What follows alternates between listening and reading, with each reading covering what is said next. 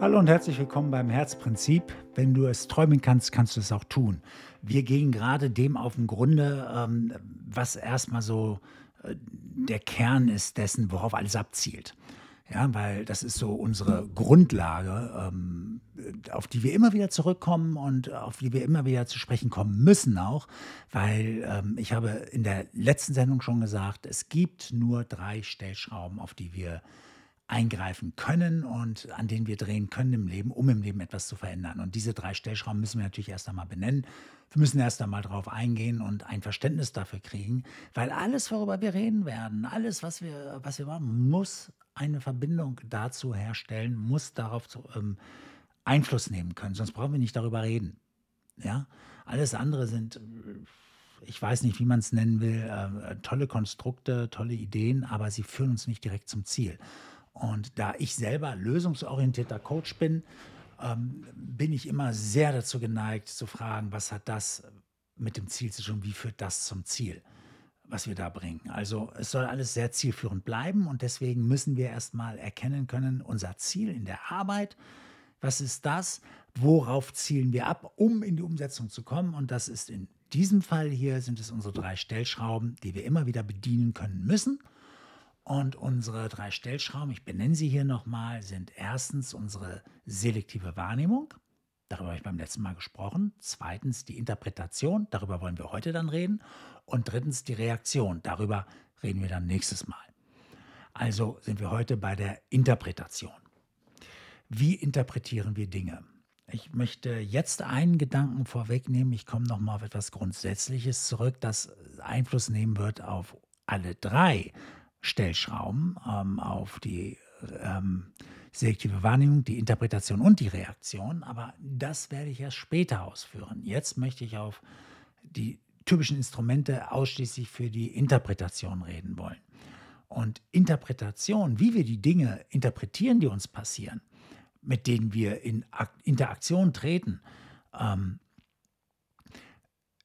hängt maßgeblich davon ab, wie wir selber aufgestellt sind soll heißen, ähm, welche Ziele habe ich im Leben? Das verändert meine Interpretation von den Dingen. Ähm, wie bin ich aufgestellt im Leben? Ähm, woran glaube ich?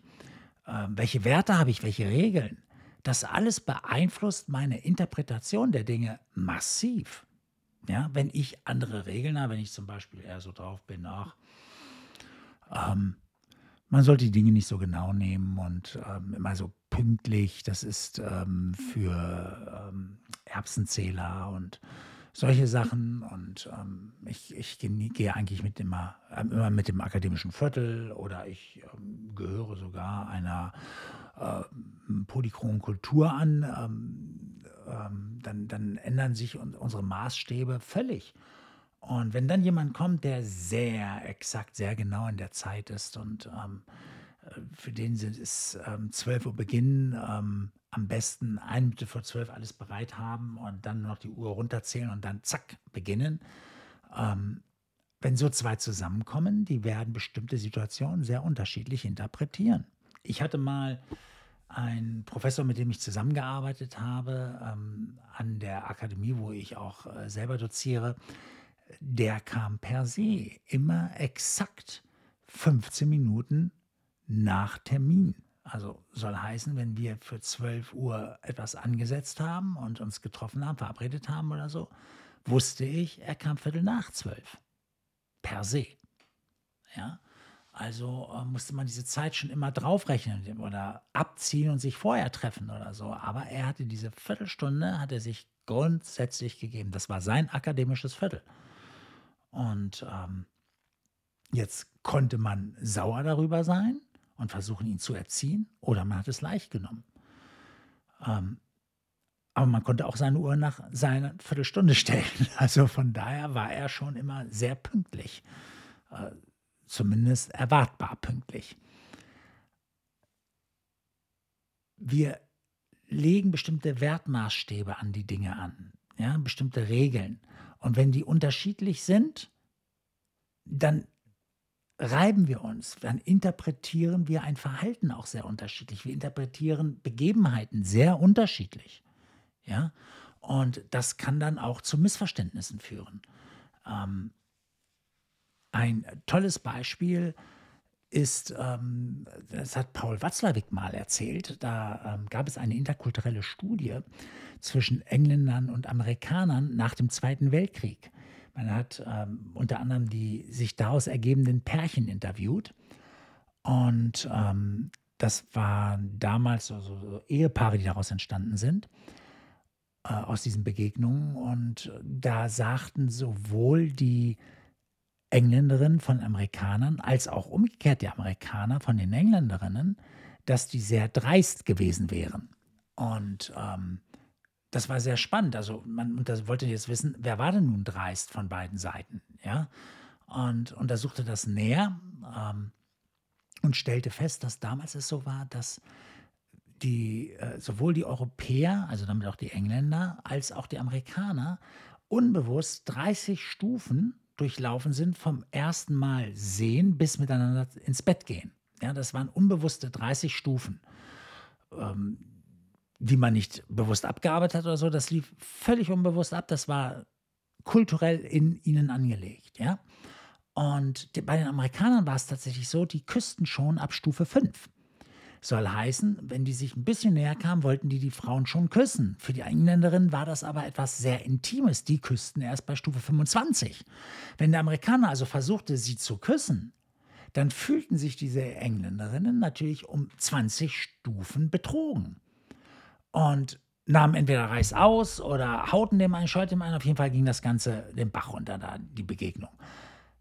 Aber jetzt hat man ja nicht jene befragt im Nachgang, wo die Begegnung den Bach runterging, sondern jene, die zusammenblieben. Also äh, haben die Engländerinnen, jene Engländerinnen, also die dann später die auch geheiratet haben und so, die mussten ja also anders damit umgegangen sein.